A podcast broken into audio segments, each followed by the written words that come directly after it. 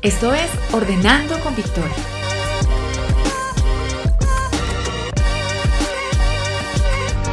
Un espacio donde hablaremos de organización, limpieza y bienestar en general.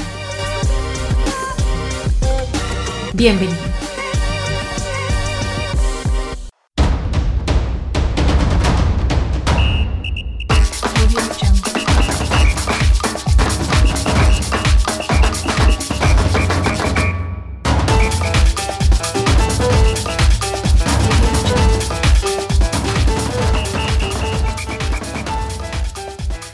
Hola a todos, bienvenidos a un nuevo episodio de nuestro podcast de Ordenando con Victoria. Estamos ya próximos a finalizar el, el, último trimestre del año y queremos culminarlo de una forma valiosa, entregando información valiosa y eh, con experiencias inspiradoras y que los motiven a ustedes a, a tomar acción. Vamos a tener tres episodios más y hoy, por primera vez, estoy muy emocionada por esto, porque por primera vez tengo una colega, una organizadora profesional colombiana también, pero radicada en Brasil es Luisa Blandón de Luis Blandón Organizer. Hola Luisa, ¿cómo estás? Muchas gracias por aceptar esta invitación, estoy súper emocionada.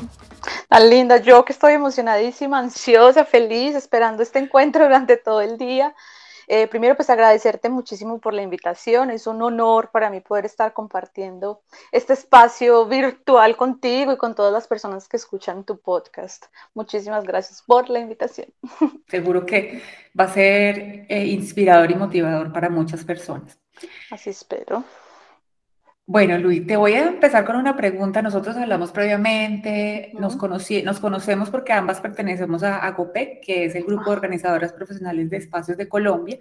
Aunque ella vive en Brasil, este grupo reúne a todas las organizadoras colombianas, sin importar en, qué, en qué país estén. Correcto. Y bueno, nos conocimos a, a, a, través del grupo. Es un grupo muy colaborativo, en donde nos apoyamos mucho, compartimos muchas experiencias. Y, y hace poco hicimos una actividad donde Luisa y yo nos pudimos conocer un poco mejor y resultó esta idea de, de hacer este, este podcast y por uh -huh. eso por primera vez, y me encanta, tener una, una colega. ¿Tú podrías decir que tus amigos del colegio dirían como, Luisa por fin volvió a su tierra? sí, exactamente. Qué risa. Porque, bueno, claramente todo, no todo el mundo conoce la historia, pero desde que yo era chiquita, desde que tenía cinco años, cuatro años, no recuerdo muy bien, pero sé que era, yo era muy pequeña, yo tenía una pasión, o tengo aún una pasión enorme por Brasil. Yo decía que yo era brasileña, que yo había nacido en Brasil, que mis papás, la verdad, mis papás se conocieron en Brasil, eh, me tuvieron en un hospital aquí, meses después regresaron para Colombia y justamente por esa casualidad de la vida yo no hablaba portugués pero y crecí con esa mentira. Todos en el salón, en el colegio, juraban, apostaban que yo era brasilera, de raíz, de, de, de certi certificación, eh, eh, ¿cómo se dice? Se me olvidó. Certificado de nacimiento, ¿cierto? Sí, el certificado y, o el registro civil. Registro civil, registro civil es la palabra que quería. Y, y claro, con el tiempo cuando nos graduamos les dije, eso es mentira, yo no nací en Brasil, yo nací en Medellín. y ellos como así, nos engañaste toda la vida. Ups, lo siento. Pero bueno, hoy en día estoy en la tierra que mi corazón anheló por muchos años y aquí estoy hace ocho años ya. Estoy feliz. Ah, muchas veces, claro, llega esa sensación de poder regresar a la tierrita, encontrarse con sus papás, con sus amigos, con la comida típica, pero soy feliz aquí, no me puedo quejar. Cuéntanos un poco sobre esa conexión y al final cómo terminas viviendo aquí después de más de 20 años de tener como esa conexión y al final un día te llega como el mensaje sí. y dices, no, me voy para Brasil. Pues la verdad fue mágico, todo siempre ha sido medio, ha sido mágico, como de otra vida prácticamente, porque entonces, bueno, nací en Medellín, viví allí toda mi vida, mis papás y mi familia no tienen ningún contacto, no tenían ningún contacto con Brasil, ni un familiar, ningún amigo, nadie. Pero aún así yo crecí con esa pasión de conocer Brasil, de aprender portugués, de entender qué era lo que decían los jugadores cuando los entrevistaban, o en fin, de conocer el carnaval, todo, todo lo que conocemos como lo que es Brasil. Y resulta que, ok, yo vivía con mis papás, me gradué, soy diseñadora de interiores de profesión, y estuve viviendo con mis papás hasta los 23 años, que fue la edad con que viajé para Brasil. Y en uno de los viajes de fin de año encontré una chica, eh, una chica que estaba haciendo un viaje de, de mochileras, que estaba yendo de Brasil hacia, no sé si iba para México también, pero el caso es que me, la conocí en Santa Marta.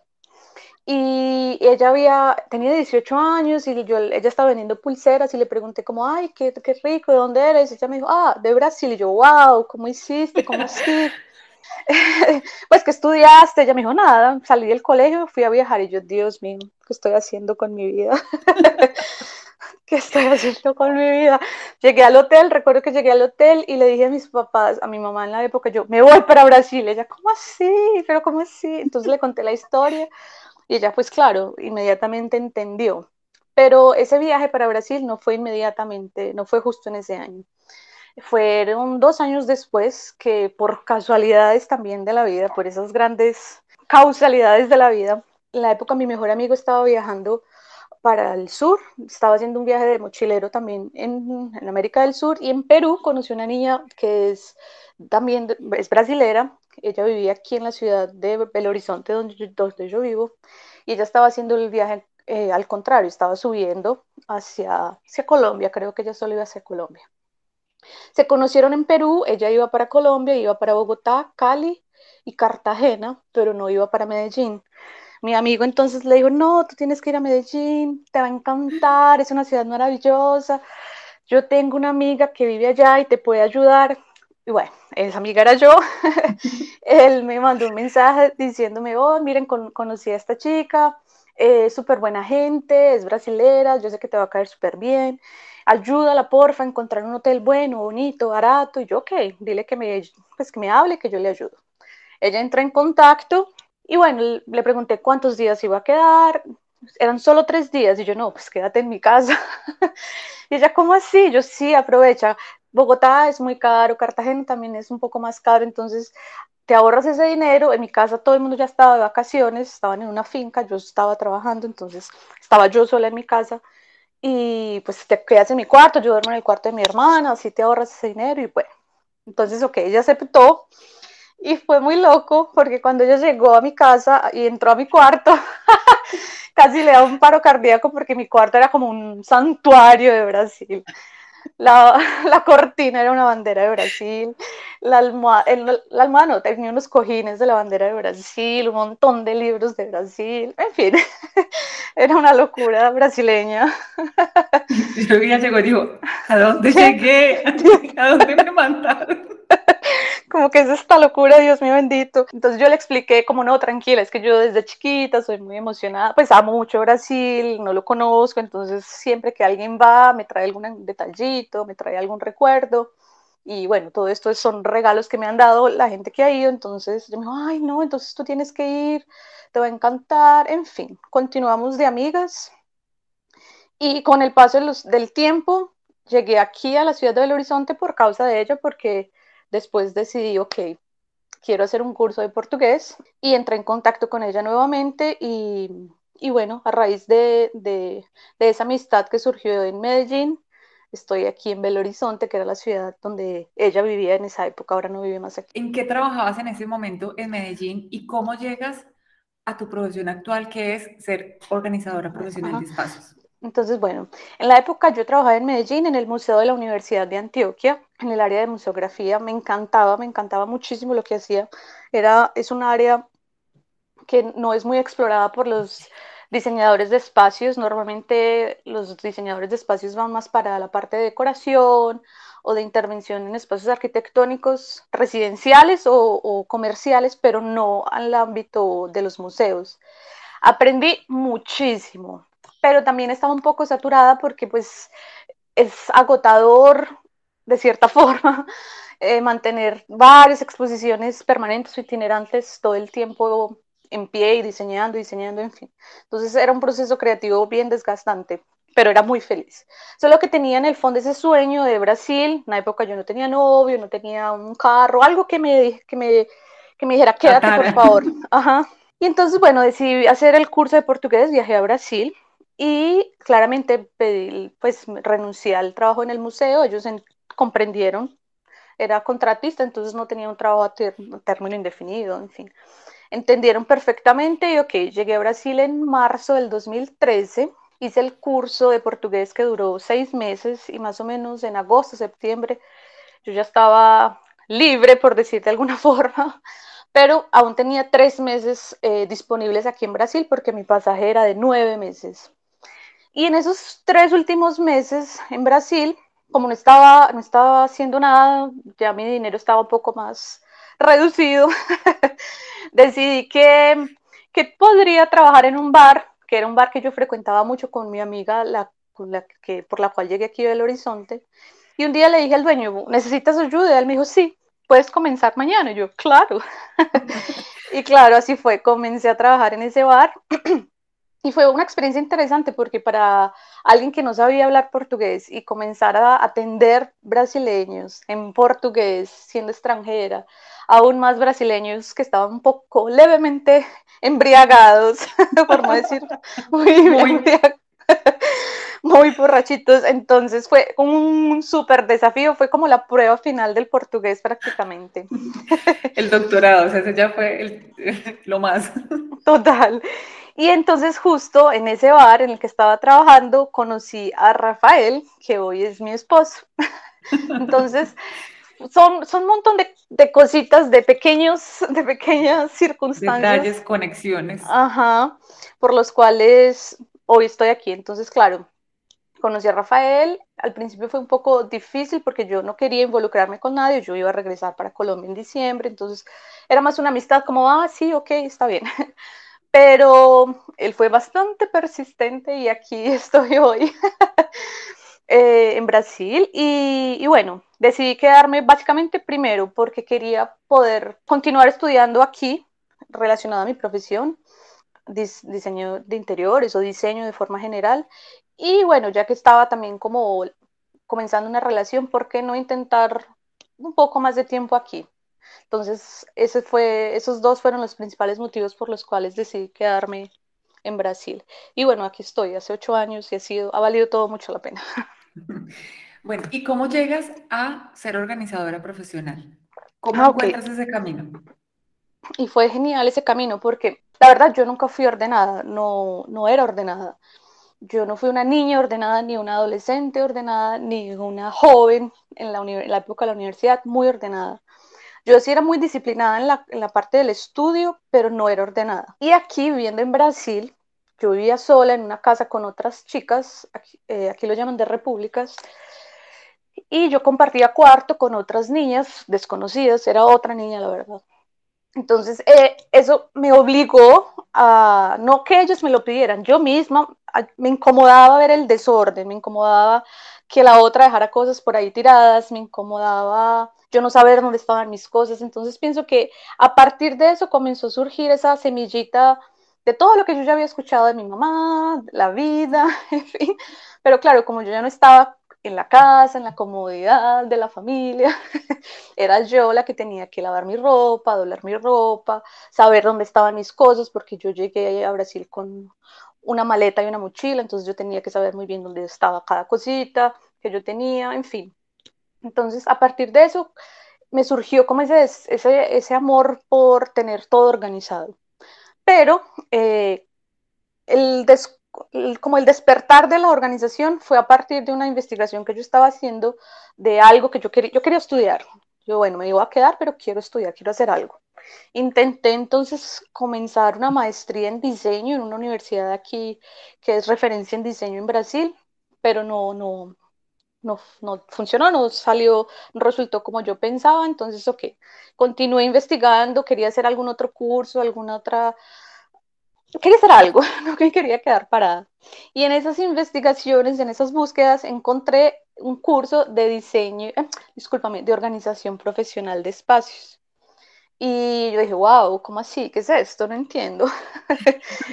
Empecé a leer un poquito como de qué se trataba, en fin, y recuerdo que ese día le dije a mi mamá, mami, mira, apareció este curso, me pareció tan genial. Y ella de una, ay, lo máximo, yo te veo ahí, que se emociona. Divina. Y, y bueno, con el tiempo, algunos meses después que tuve el dinero para hacer la inscripción, inclusive fue mi papá el que me dio el dinero de la inscripción, lo recuerdo, que yo le comenté a él que quería hacer el curso, pero pues yo vivía sola, el dinero me alcanzaba para tantas cosas. Entonces, él me dio el dinero para hacer la inscripción en el curso y efectivamente me inscribí, lo hice y Dios mío, es como si te quitaran una venda de los ojos y tú comenzaras a ver como, como la realización, como la pasión, como todo lo que tú querías y no había, y sabías, no lo pues como que tú sabías que, era, pero no lo podías poner en palabras, no sé, fue mágico, fue mágico. Yo, Dios mío, es esto que yo quiero para mi vida, ¿qué hago? ¿Cómo así? fue perfecto, fue maravilloso. Hacer ese curso fue encantador, de verdad.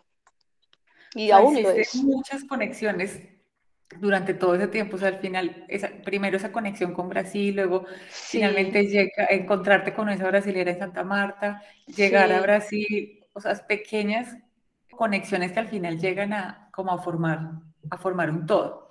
Sí, exacto, mágico todo. Llega un momento de la vida en que, en, que uno coge todo eso como recoge y dice, esto, esto es. Y de eso que, que has recogido, digamos, ahora como organizadora profesional, todo eso que has ido recogiendo, todas esas conexiones que lograste, ahora, ¿cómo lo, digamos, qué es lo que tú crees que más aplicas ahora en, tu, en tu profesión? O, en tu, o tus clientes, ¿qué le transmites de toda esa experiencia que has tenido eh, de tu vida personal a tus clientes? Pues yo pienso que lo que más les transmito y que tal vez ellos lo, lo, lo, visualizan o lo sienten es esa pasión por las cosas, como esa pasión que siempre tuve por estar en Brasil, por conocer Brasil, por hablar portugués, después la pasión que tuve eh, y que se despertó al hacer este curso. Creo que los, lo transmito, ellos lo deben sentir al momento en el que entro en sus casas, eh, en la intimidad de sus cuartos, de sus closets y, comienzo a organizar, organizarlo todo. Pienso que lo intento transmitir y siento que tal vez, o espero que sí sea, se note, porque realmente todo lo que es hecho con amor, con pasión, con un verdadero propósito, todo tiene resultados mágicos y resultados que perduran en el tiempo y ese es el objetivo con la organización. No es solo ir y organizar por dejarlo bonito, es realmente de generarles mejor calidad de vida, un ambiente eh, con una energía más saludable, con más armonía, con más paz, que el tiempo libre que ellos ahora tienen por no estar recogiéndolo todo en todos los rincones de su casa, lo puedan aprovechar para compartir con su esposo, con sus hijos, eh, dormir un poco más tal vez, o descansar, o comer mejor, hacer ejercicio, en fin. Entonces, creo que ese es como el principal legado que yo digo, como ese amor, esa pasión por sus cosas y, por, por lo que ellos tienen, por el espacio que tienen, de forma organizada, claro. Cuéntanos un poco sobre ese momento de tu vida en donde tú dices como haces un, un stop y dices, o sea, ¿cuál es mi propósito? ¿Cuáles son mis valores? ¿Cómo quiero ser recordada? Y tomas también otra decisión muy importante. Sí, eso fue, eso fue un proceso supremamente doloroso. Es como un parto, pienso yo. no, no tengo hijos, pero para mí fue un parto. porque lloré, tuve que estar en un tratamiento psicológico, en fin, porque yo trabajaba en una multinacional y eran procesos completamente administrativos, no era nada relacionado a los museos, como, en la como lo que yo hacía cuando estaba en Colombia o trabajaba cuando estaba en Colombia.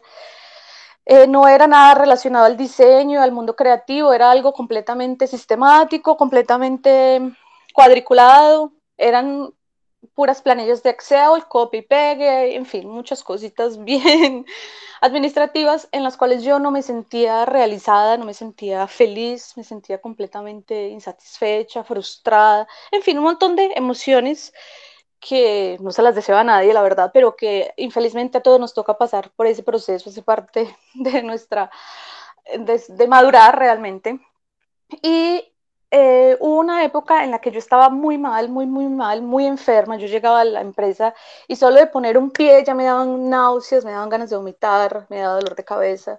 Yo trabajaba muchísimo, pues normalmente eran ocho horas y yo trabajaba 10, 12 horas, me acostaba tardísimo, no podía ni sacar las horas extras porque no podía. Era, un, era trabajar sobre presión todos los días era, era un trabajo que hasta hoy sueño con eso y no son sueños, son tal vez algunas pesadillas. Pero realmente me dejó mucho, me dejó aprendí mucho de ellos, claro, fue un proceso de autoconocimiento total. Inclusive esa, ese proceso me dejó la decisión de poder decir, no quiero más esto, voy a, voy a luchar por lo que yo deseo. Entonces le agradezco mucho a ese proceso también. Pero estaba muy enferma, me entré en una gran depresión y a partir de eso, pues fui remití a un psicólogo, comencé una terapia con esta señora que me ayudó mucho también, la verdad. Ella solo me escuchaba y yo lloraba. Ay, Dios. Pero fue, fue muy importante ese momento de desahogo. Y ella un día me hizo una pregunta supremamente importante que a partir de eso yo dije, no, basta. Ella me dijo, Luisa, de aquí a 30 años, imagínate con 60 años, la verdad, imagínate con 60 años. ¿Qué le dirías a la Luisa de, de 30 años atrás? No, yo comencé a llorar y a llorar y a llorar, pero esas lloradas que uno no consigue ni, ni vocalizar. y yo lloraba, ella me dijo, tranquila, yo, tú ya, ya sabes la respuesta y ya inclusive me la has dicho muchas veces, pero el objetivo de esta, de, esta, de esta pregunta que te hice es justamente eso, que tú entiendas que tú ya sabes lo que quieres, solo necesitas dar el primer paso. Pero ese primer paso no es renunciar ahora y dejarlo todo, no, es un paso de cada vez. Entonces, ve haciendo todo, como tu plan de negocios, ve investigando qué puedes hacer al respecto, ve eh, conociendo un poco a las personas del mercado que ya tienen muchos años y que son una, una referencia, en fin. Ella me dio como todos, como algunos tips para guiarme y poder después tomar la decisión de decir renuncio. Y efectivamente fue así eso fue, eso fue nuestra consulta, nuestra, esa fue nuestra última consulta en noviembre. Yo viajé para Colombia en diciembre, pasé todo diciembre en Colombia, regresé y en enero pedí la renuncia. y bueno, aquí estoy. Eso fue en 2019 y ya estamos en 2021. Es decisión súper importante y yo creo que mucha gente se siente identificada, con, o sea, con, tu, con tu historia porque sí creo que es la realidad de muchas personas donde están en un trabajo en donde no se sienten que están desarrollando lo que, lo que, les gusta, no se sienten reconocidos, eh, hay mucho trabajo, o sea, muchísima carga laboral. Y, y, a veces sí como que hay que también soltar y no significa como soltar, me gusta mucho el proceso que, que, tú tuviste y es, es algo muy real, como bueno, si lo voy a soltar, no sé qué no es ahora, pero lo voy a hacer paso a paso. Eso tiene mucho que ver también con nuestra profesión en tema de organización, que es soltar. Para abrir espacio a lo nuevo, pues hay que soltar, hay que dejar ir ropa, hay que dejar ir recuerdos físicos y así uno va haciendo un proceso interno que, al final es liberador y, ahí es donde uno ve todos esos beneficios de, de, organizar un espacio. O sea, no es solamente ver lo bonito, sino todo lo que tú dijiste ahora, que, que es el bienestar, es una calidad de vida, es un, un montón de, de, beneficios impresionantes. Exacto. ¿Qué es lo que más te gusta de ser organizadora de espacios? Ay, la verdad, todo, pero lo que más me gusta es que soy yo, soy 100% yo. Yo no tengo que estar como ¿cómo te explico? No tengo que estar aparentando nada con nadie ni como que entrando en un, poniéndome una máscara de, de la super diseñadora que ya hizo todo esto, todos estos diseños y todo esto para tener un nombre, no. Es, ese no es mi objetivo, ese no es, mi, no es uno de, de mis propósitos con esta profesión o uno de mis propósitos en la vida lo que yo deseo realmente es poder ser, poder ayudarle a la gente, poder apoyar a las personas que necesitan un poco de apoyo en, la parte de la organización, que tengan problemas de desorden, que no tengan, que no tienen tiempo suficiente para, para tener un espacio como siempre se lo soñaron. La verdad es eso. Entonces nota esa pasión que tienes por, por, lo que haces y ese cuando uno ve el resultado y uno ve la, como la cara de satisfacción de la gente, es, muy satisfactorio. No, y, y, es maravilloso porque es poder hacer algo que tú amas, eh, no importa, es algo que me pasa todos los días. Yo, es algo, una frase que yo menciono mucho cuando alguien me pregunta y es, yo siento que estoy meditando todos los días, porque cuando yo comienzo a organizar, yo no siento ni ganas de ir al baño, yo no siento hambre, yo no siento cansancio, yo no siento, si tengo problemas, los problemas se me olvidan. Yo estoy meditando porque estoy como tan concentrada, es como, es un momento tan aquí y ahora que yo olvido todo todo, todo, todo. Es mágico, es algo maravilloso. Es terapéutico. Yo digo que la organización es algo, es terapéutico. A mí me pasa igual, es, es como una terapia para mí. 100% terapéutico. En eso que hablaba con una amiga y ella me decía, no, yo encuentro mi momento en el baile. Y yo le decía, yo ah. encuentro mi momento cuando estoy organizando. De los espacios que tú organizas, bueno, digamos en qué estás especializada y qué es lo que más te gusta, qué es lo que más te gusta organizar. Mi curso fue, es, fue enfocado en, la, en organización residencial. Entonces, realmente mi especialización es en organización residencial. Todo lo que una casa puede poseer, una cocina, la cena, eh, armario de niños, de adultos, femenino y masculino, el cuarto de linos, como lo llaman en Colombia, eh, cuartos de garaje, eh, salón de, de, juego, de juguetes, en fin, todo lo residencial. Ahora, la parte em, de documentos, la organización de documentos no es mi favorita, lo confieso, ups. Eso sí se lo dejo para otras colegas que tengan un poco más de amor en ese sentido. No, no me da pena decirlo, la verdad.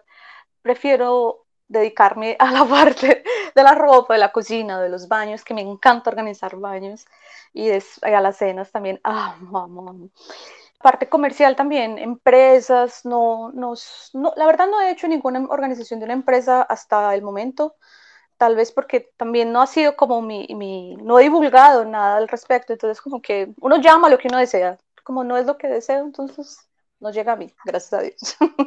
Y esa parte residencial, entonces dices como, bueno, lo que más me gusta son baños, alacenas, danos algunos tips para arreglar, para las personas que no saben o apenas están como escuchando sobre esto de, organización de espacios, ¿cuáles serían los tips que tú les darías? Entonces, bueno, por ejemplo, pensemos en una alacena. Normalmente en una alacena siempre tenemos todos nuestros alimentos, muchas veces están mezclados eh, y muchas veces están, los productos están mezclados, abiertos y muchas veces compramos cosas que no sabemos, eh, compramos cosas duplicadas porque no sabemos que ya teníamos en el fondo del, del, armario, en el fondo del cajón, una bolsita de arroz o una bolsa de frijoles, en fin, no sé, estoy pensando de forma general. Entonces, el objetivo principal de toda organización es separar todo por categorías y poder, después de que hacemos esa separación por categorías, o sea, todo lo que es harinas junto, entonces avena, maicena, harina de trigo, todo lo que es harina de almendras que hoy está tan de moda, en fin, todas las harinas juntas, todo lo que es chocolate, café, eh, té, todo juntico, todo lo que son las pastas juntas, agrupar todas las categorías que son parecidas, agruparlas y después de que tenemos todas esas categorías, vas a ver que van a surgir más de 10 categorías muchas veces, porque muchas veces tenemos también chocolates, también tenemos eh, cositas para comer mientras tomamos una cervecita, en fin. es una, una alacena es un universo, todo un universo. Y después de que tenemos todas esas categorías, ya después vemos el espacio que tenemos y la principal sugerencia después de todo esto que yo les puedo dejar es intenten invertir en algunos cesticos, no tienen que ser una cosa muy cara ni muy grande, para que agrupen o contengan esa categoría en ese cesto. ¿Por qué es importante agruparlos en un cesto? Porque si tú las dejas fuera de ese cesto, las categorías comienzan a mezclar y vuelve nuevamente el desorden a tu, a tu alacena.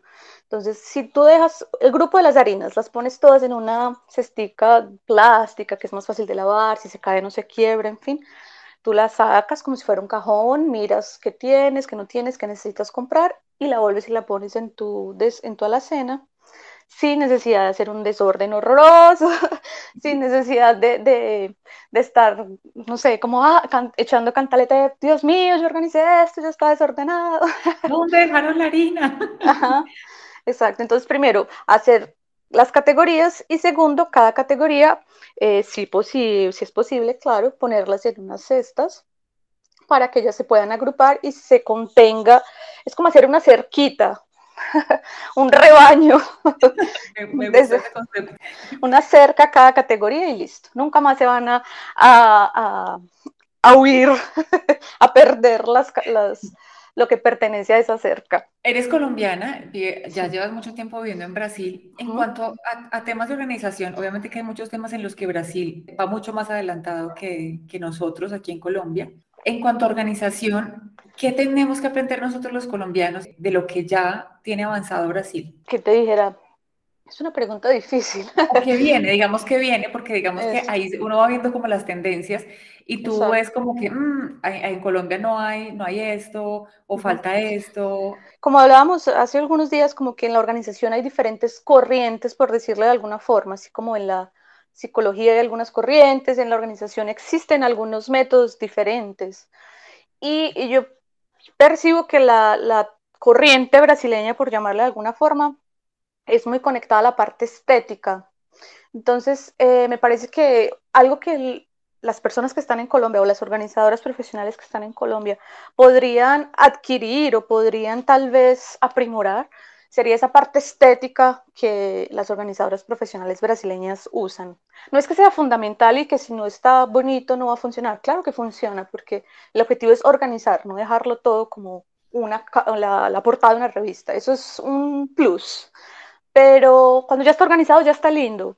Pero aquí ellos son muy detallistas en la cuestión de las paletas de colores, en dejarlo todo del mismo tamaño, en comenzar del más grande al más pequeño, eh, en fin, todos esos pequeños detalles que para algunos parece como si fuera toque, pero es más para facilitarte a ti, de forma que tu cerebro consiga entender que esa lógica implementada de colores está implementada en la casa entera, por ejemplo. Entonces, a donde sea que tú vayas, vas a encontrar primero el blanco y al final el negro. Y en, la mitad la transición entre el verde, el, el, azul, el gris, en fin. En la cuestión de productos, por ejemplo, aquí hay muchos productos, muchos productos de empresas brasileñas. Eso me encanta, porque no son productos chinos, que es lo que más encuentra uno en el mercado. Inclusive aquí también, pero me encanta poder apoyar la industria brasileña y hay muchas empresas que inclusive eh, son famosas en Colombia, muchas de nuestras coquitas eh, de los almuerzos son de marcas brasileñas, Sanremo, Las Útil, en fin. Y aquí las fábricas están en Sao Paulo, entonces es, es, hay mucha riqueza de productos organizadores, es maravilloso eso también. Y me encantaría poder llevarlo a Colombia inclusive, porque facilita mucho la vida, la verdad.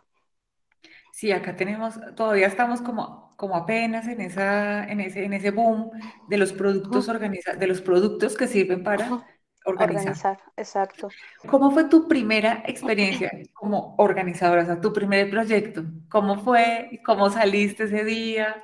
Es maravilloso porque aquí, después de que hacemos el curso, la orientación de, de, de todas las cursos que existen en Brasil es que primero hagas algo que se llama laboratorios, que son pequeñas organizaciones que tal vez puedan ser gratuitas, pero con personas conocidas como familiares, amigos, en fin. Entonces, mi primer laboratorio fue con una amiga que inclusive también es colombiana, ella vivía aquí en Belo Horizonte y ella mm, quería, le encantó lo que yo hacía, le pareció maravilloso y me dijo, ay, por favor, organízame el cuarto. Yo, claro, perfecto.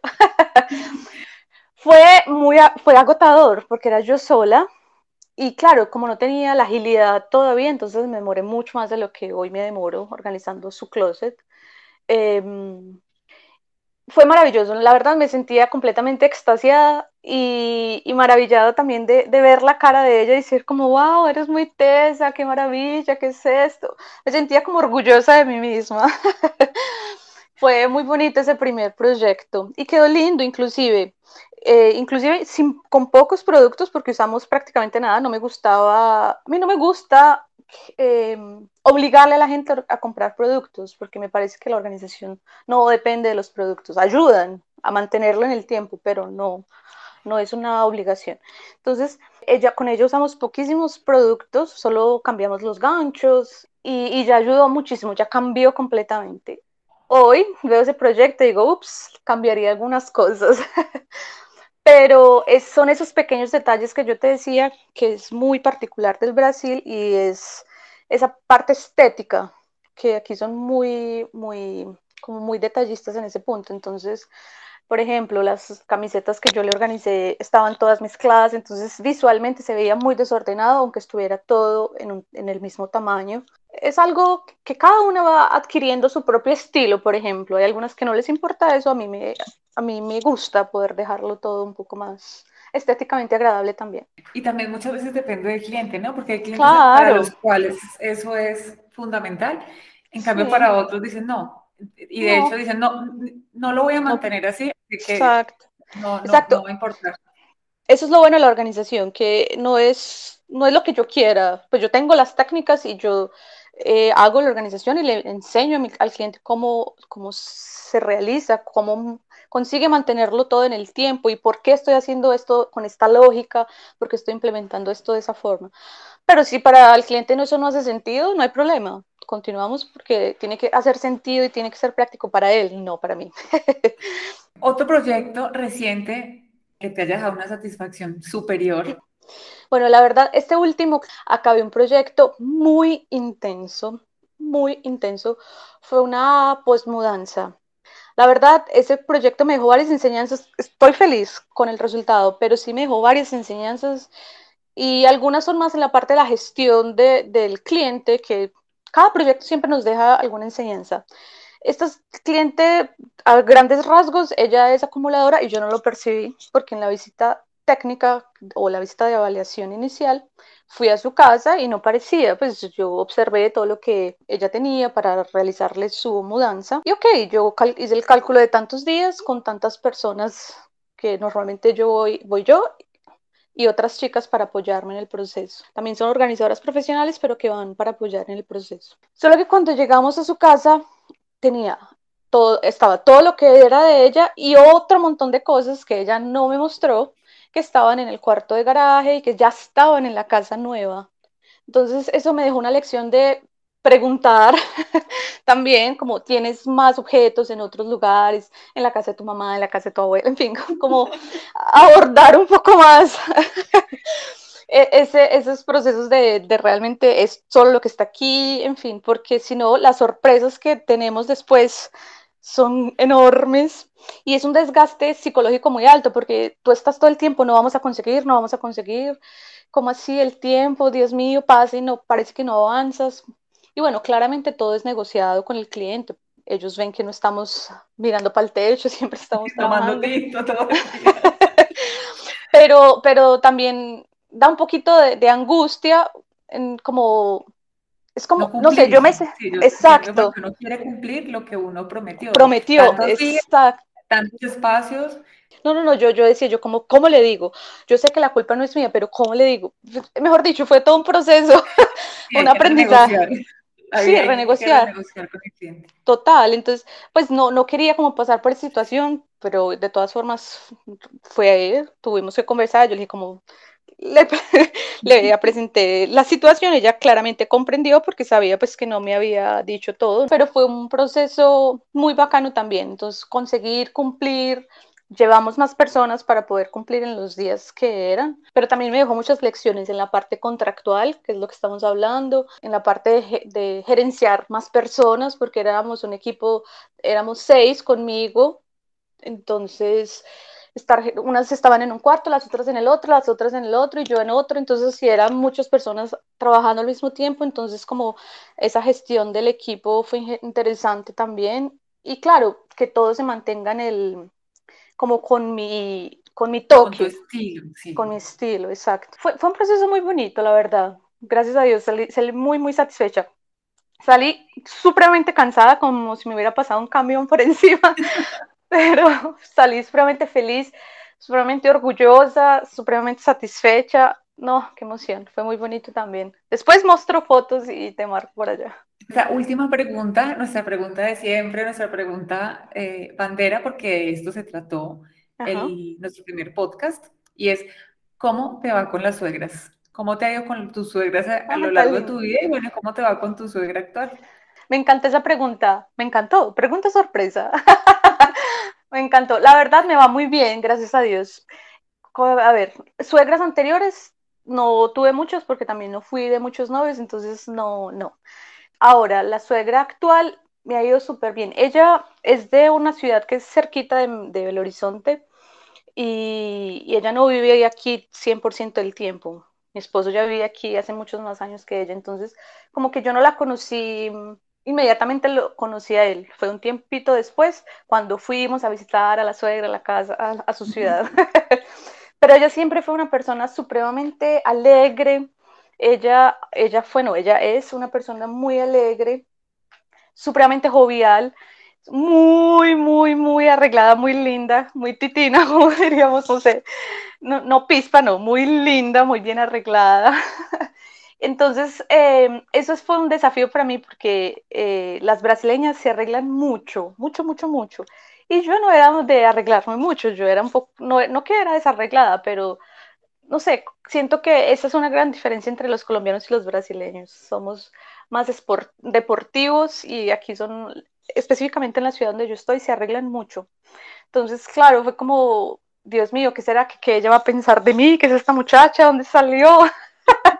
y ella toda arreglada, toda linda, toda linda, toda maquillada, toda perfecta.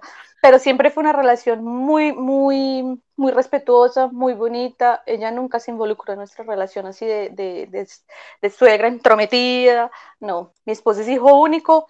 Creo que para ella fue un poco doloroso como, como admitir que su hijo ya no la visitaba tanto porque estaba conmigo, pero ella nunca demostró rabia o resentimiento siempre es una relación de mucho respeto, admiración.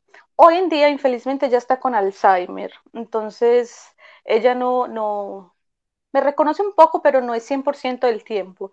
Y me trata así, con mucho amor, con el mismo amor y el mismo respeto que siempre me trató y de la misma forma la trato a ella. Creo que ahora aún más, porque no por pesar, sino porque merece ese respeto, merece ese, ese amor, merece esa paciencia porque no está, está en una condición que es dolorosa tanto para su hijo, que es mi esposo, como para ella también y todos los que están cerca de ella. Entonces, es, siempre fue una relación muy bonita. Gracias por la pregunta sorpresa. Ay, Luisa, muchísimas gracias por tu tiempo, por compartir tu, tu, vida realmente, porque aquí fue como un, una, un mini resumen de una parte de tu vida muy importante, donde tomaste decisiones muy trascendentales, donde tuviste experiencias profundas y que a veces pues no, tampoco es fácil compartirlo. Así que muchas gracias, seguro será inspiración para muchas personas. Danos tú las cuentas de tus redes, dónde te pueden contactar, dónde te pueden encontrar. Perfecto, no, primero pues agradecerte nuevamente, de verdad. Fue casi una hora maravillosa, nos reímos, me encantó, las preguntas fueron supremamente acertadas, me sentí muy cómoda con tu entrevista, gracias por, por invitarme, de verdad. Y bueno, para los que quieran conocer un poco más sobre mí, sobre lo que hago y sobre mi vida aquí en Brasil, me pueden encontrar en Instagram como arroba Organizer también en Facebook de la misma forma, Louis Blandon Organizer. En Twitter también estoy como Louis Blandon Organizer. Son bienvenidos.